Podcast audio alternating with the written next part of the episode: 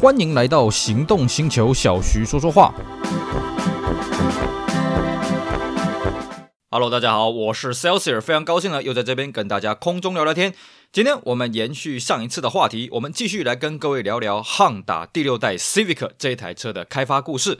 是的，我们在上一集节目呢，跟大家大概聊到啊，这个日本它在开发第六代 Civic 它的一些时代的背景，尤其是呢这台车子它在技术上有两个重大的突破，第一个是 Three Stage 啊这个三阶段的 VTEC 省油引擎的科技，第二个呢是 CVT 出现啊，尤其这个 CVT 啊，在此前呢日本不是没有 CVT，但是它都是用在这个小排气量一千 CC 一千两百 CC 左右，当时大家都觉得说一千五百 CC 这个级距不大可能用得到 CVT 啊，啊本田自己开发这个。CVT 呢，除了皮带是跟这个荷兰的 Bundle 买以外呢，其他的都是自己来。当然，他也遭遇到很多的问题，最后还是成功的把这个 CVT 变速箱开发出来，并且结合在这个 Three Stage VTEC 啊，造就了非常优异的这个油耗的表现。那我们今天呢啊，继续来跟各位聊聊这一台六代 Civic 它外观跟内装设计的细节。当然，我们这边还是跟大家提醒一下，我们在此前的节目呢，曾经有一集在跟大家讲讲 Honda K8，就是台规的 Civic 六代。那那一代呢，呃，那一集的节目呢，我们讲的主轴跟我们这两集节目不大一样啊、哦。那一代那一集主要我们讲的是呃，它在台湾市场的一些销售表现，还有一些改款的变化。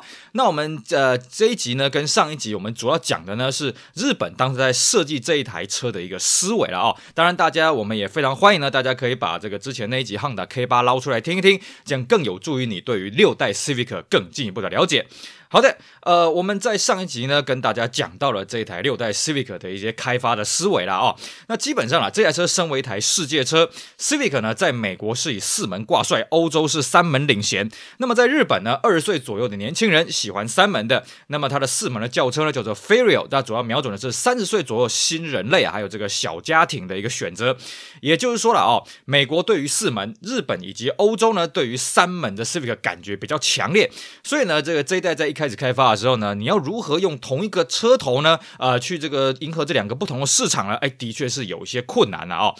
不过呢，外观这种东西毕竟还是见仁见智了啊。但是对于内装空间方面呢，哎，这个上一代就有很多人在批评了，尤其是三门的后座的表现呢，哎，实在是不太好。所以呢，这一代啊，它三门的版本跟四门的底盘是共用的啊，所以呢，这个后座的空间就得到一定改善。但是呢，在这个外观设计的初期呢，有人提议说，是不是后座我为了改善头部空间呢，我把车高拉大呃拉个大概两三公分？毕竟呢，这个车高加高是世界的趋势，而且你看欧洲，欧洲很多先辈被车子啊，哦，也是超过这个一米四的车高，但是呢，最后 Civic 在这一代并没有朝这方向去发展，主要原因是他希望说了啊，这一台车子还是希望它有一定操控的运动性啊，不然呢，这个你如果车身过高了，这个过弯的这个稳定性会变差了啊。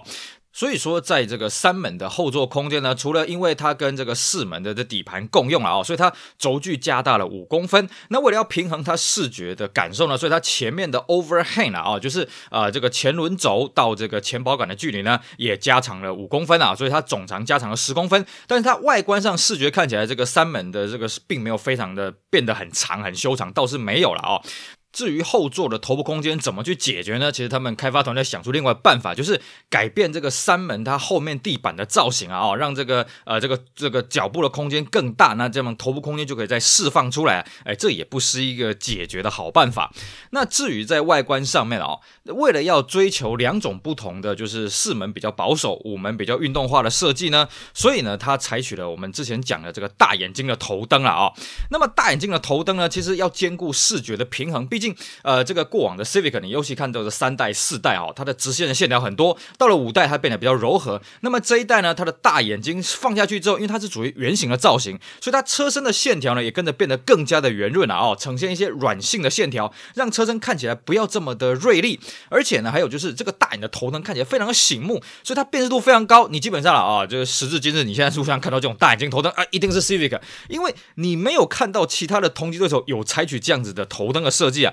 甚至呢，一开始还有人提案说啊，这个头灯要更大，但是哎，再大上去呢，这个生产成本会变高了哦。而且呃，其实它辨识度也够了，更重要是它这一代呢已经改善它照明度百分之二十，所以呢，这个他们在实用性上来讲，觉得这样子已经足够了。只是说呢，为了要配合这个大眼睛的头灯呢，所以这个车尾也设计得非常的圆润啊，比起上一代更加的圆润。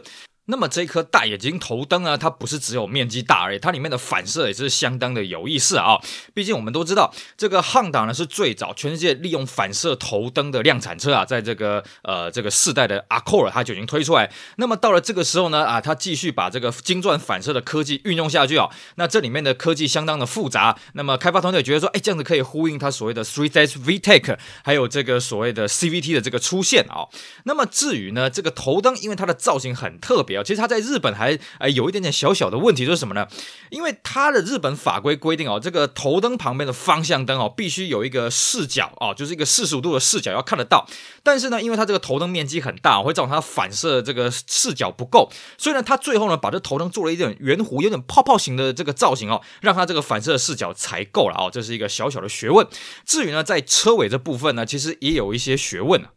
我们在上一集有跟各位讲过哦，五代的这个 CV3 啊，就是三门的版本呢，它是做这个蚌壳式的尾门嘛，啊、很炫啊，但是实用性不足。而且它还有一个问题啊，就是说上一代的车尾太短哦，看起来呃比较局促一点啊，哦，比较类似像 Coupe 的造型。所以呢，这个这一代它就把车尾做一个加长，而且呢，它改善了上一代一个很大的问题是什么？上一代呢，你就算驾驶在倒车，你就算车门打开往后看啊，像我这个人在倒车就有这个习惯了啊。呃，所以我在开一些新的 Benz、BMW 啊，他只要一开车门，他就可以强迫进入 P 档哦，这个我就很头痛了啊啊！扯远了，就说呢，在上一代第五代的时候呢，很多人抱怨你驾驶其实打开车门，在倒车的时候你是看不到车尾的，所以呢，这一代呢，首先把车尾侧面扩大了三公分了啊，那么这个让这个辨识度变更加的高。而在四门方面呢，上一代客户是抱怨啊，四门的尾灯的辨识度不高，所以呢，一开始啊，曾经有这个外观设计提案是把四门做成直立式的尾灯。直立式尾灯好处是什么？看起来比较高级，然后呢，再来又可以跟三门的尾灯做一个呼应。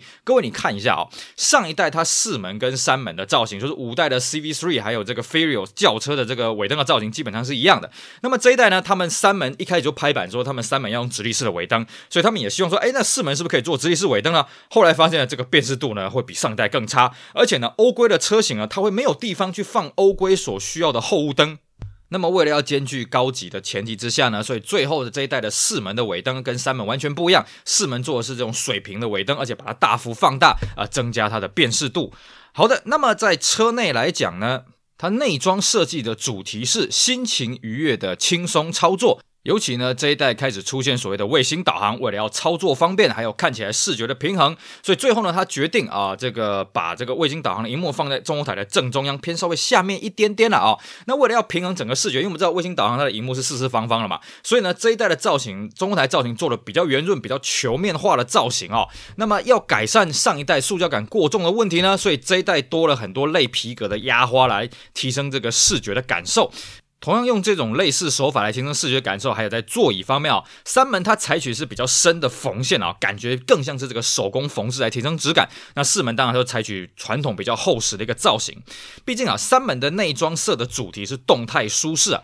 它面向的是二十出头的年轻人啊。哦，那比起呢上一代的颜色呢较为深沉、较为灰色啊。那四门呢，它面向的是三十岁左右的年轻家庭。内装的主题叫自然微风，虽然它内装颜色跟三门是一样啊。不过它座椅的颜色比较浅一些，呼应它所谓的舒爽、所谓的快式的设计了哦。那当然了，不管三门或四门呢，它为了成本的考量，它的座椅材质只有一种啊哦。这除了这个 SI 啊，SI 它走的是运动黑的内装，并且红色的缝线啊，让它看起来更加的运动。最后呢，在外观的车色方面啊，它的三门走的是这个视觉华丽的风格，所以它的车色相对看起来会比较亮一点。四门走的是软性爽朗的色系，因此呢，这个三门它主打色是深蓝啊，强调不会被时代淹没啊。第二个主打色是深绿，那么 SIR 的三门呢有专属的深色了啊。基本上它三门跟四门加起来总共有七种颜色啊，总共有白色、银色啊，这个深绿、深蓝、黑色、红色，还有 SIR 专用的深紫。那这边跟各位讲一下，这个 SIR。专用色只限于三门了啊，那四门的 SIR 没有专用的颜色，但是多了一款这个深绿啊。基本上啊，我们这一代的这个开发的故事讲到这里，各位可以发现哦，这个六代的 Civic 它开发的过程呢，已经是泡沫经济瓦解的时候了。毕竟呃，这个日本泡沫经济在一九九一年达到巅峰，九三年正式开始快速的崩坏。所以呢，它的基础虽然它的机械结构大部分是沿用自第五代的 Civic，但第六代呢，希望做到品质更加提升，并且售价不能这个上扬。也就是说呢，它在这个视觉上面呢，算是下了很大的苦功。比方说，我们一直强调大眼睛的头灯呢，既动感看。看起来又高级。那么这个内装呢，也走向更高级的一个路线，而且是更加实用。像我们讲的啊，这个上一代它这个车内没什么置物空间，这一代也改善了非常非常多。那么这个后座呢，本来上一代做那种很啊重看不重用那种造型啊，这一代也把它改成比较传统的造型啊。那么在外观上面呢，基本上它首度采取了跟美规一样的保险杆哦。那么上一代呢，它有分这个日规跟美规了哦，所以呢，这这一代的外观看起来会更加的厚实，更加的稳重啊哦，加上超级前卫的大眼睛头灯，所以这一代一开始出来之后，被人家昵称是一台小一号的 Inspire。六代的 Civic 呢，是在这个一九九五年的九月啊，日本发表。当然呢，因为那时候泡沫经济有瓦解，所以这个泡这个发表的活动呢，比起这个五代的时候，是差别相当多了。那日规的车系呢，我们大概跟大家介绍一下。首先在三门入门呢是 EL 一点三九十一匹，上去是 RI 一点五一百零五匹，再上去是 VTI。那 VTI 它配的就是我们讲的这个 Three Stage VTEC 啊。那它当然有这个手排跟这个自排的版本。再上去就是所谓的 SIR，还有 SIR Two。比较好玩的是呢，它 SIR 呢有所谓的这个自排的版本啊，但是它的马力有下修一点。呃，手排的版本是一百七十匹啊，自排的版本呢是一百五十五匹。至于在四门呢，四门的车系稍微复杂了一点哦。四门的入门也叫做 EL，那上去是 ML 啊，是一点五跟 MI 都是一点五啊，配备当然有点差异。至于它的 Three Stage VTEC 的版本叫做 VI 啊，同样有这个自排 CVT 跟这个手排的版本。那再上去是 SI 跟 SI Two，那同样的呢，这个 SI 系列呢也有所谓的这个自排的版本啊，那马力也是向下修了十五匹，只是说呢，四门比三门多了一款叫做 RTI，RTI 它是四轮驱动，而且它的引擎呢跟这个四门、三门的其他款式都不一样，它是用 D16A 一百三十匹，同样有手牌跟自排了啊。那至于配备上的差异呢，我们这边就不跟大家一个一个去念了，反正就是越高级的车子配备越多啦啊，越贵的车子配备越多。那么 SIR 当然还是走这个性能的路线，所以它性能有关的配备当然就相当的多了啊。至于在美国方面呢，美国是一九九五年十月十六号上市啊、那么比起上一代呢，美规的车长增加了四点五公分，车高增加了二点五公分，车宽增加了一公分。不过呢，这个这一代的 Coupe 呢，比四门还要低二点五公分，而且它的 Coupe 呢是北美设计的啊，不像这个四门是日本设计。而且呢，它的这个六代的 Civic 是第一台通过加州低污染 LEV 认证的量产车。至于在内装方面的差异呢，主要是在这个美国的音响面板啊，那很奇怪哦，美国的音响面板呢，它没有跟卡带整合，卡带要从中控台最下方这个塞进去了哦。那跟日规的面板整体差异是相当大，而且美规呢没办法选配卫星导航。还有就是说呢，在外观方面呢，美规的保险杆没有防撞条，日规呢，尤其是三门啊，当时他们在上一代很多女性的买家说了，哎呀，这个要有防撞条啊，比较好用啊什么的，所以这一代呢也留了这个设计，但在美规呢基本上没有这个声音，所以你去看这个。外观啊，基本上美规从一开始就没有这个防撞的侧条，只是比较好玩的是呢，美规就算是四门的呢，它后座也没有独立的头枕，为什么会这样子我也搞不太清楚，那看起来这个质感真的是有点差了啊。至于在引擎方面呢，这一代的美规已经取消了1.5啊，基本上全车系都是一点六。当然，它的引擎呢还是有分这个 C 叉、D 叉、L 叉跟这个 E 叉啊。E 叉当然配的是所谓的 VTEC，马力有大一点。那么这个比较好玩的是哦，我们一直强调日规有所谓的 Three Stage VTEC，那这颗引擎呢不好意思没有外销啊。也就是说呢，它的这个美规的省油版本 H 叉呢，它配的是 VTEC 一啊，哎，也就是这个上一代 Civic 的那颗引擎啊，并且只是说它把 CVT 给外放出来，所以呢，油耗有稍微改进了一些，但是跟日规的油耗还是差很多啦。我们讲到日规的油耗可以到二十啊，那这美规的油耗呢，就是 VTEC 一再配上 CVT 呢，也是到十四点八啊，其实跟日规算是有相当的差距。但是我们必须跟各位讲啊，你不能直接这样子比，因为美规跟日规他们油耗认证的方式不同，而且马力也不同，所以你不能说哎，这美规的马力比较弱，日规的马力比较强啊，这个是完全没办法相比，就好像一公尺跟一公斤是没办法相比的啊，这个大家一定要注意。好的，这就是我们跟大家稍微简介一下啊，这个六代 Civic 一开始在美国上市的一些状况了啊。基本上呢，Civic 发展到六代，我个人觉得这个车系已经发展到一个巅峰了。基本上呢，这个前后双 A 背在后面一代七代的 Civic 已经没了，七代的 Civic 感觉就像一台卡罗拉一样啊。那么要这个改装也不容易，因为它已经走了所谓的国领的地板，那排气管非常的细小啊。那么你真的要改装要操控什么的，才是发展到六代算是最极致啊。这也是为什么你看这个 The Fast and the Furious 啊，玩命关关头这个电影系列呢，哎，他在改装这个 Civic 都是改到这个五代六代而已啊，七代基本上没有在电这个这个荧幕里面出现了啊。那么这一代呢，当然在我们时至今日呢，也是很多年轻人，不管是这个世界各地年轻人非常喜欢追逐的这一代，因为毕竟这一代呢要改装有得改，那要买起来也很便宜，最重要是它很好保养，而且呢六代真的改善了很多五代花而不实的一些设计了。我自己也是这个开过五代跟六代，所以我自己也是感同身受的。OK，好，以上就是我们今天节目内容，跟大家好好聊一聊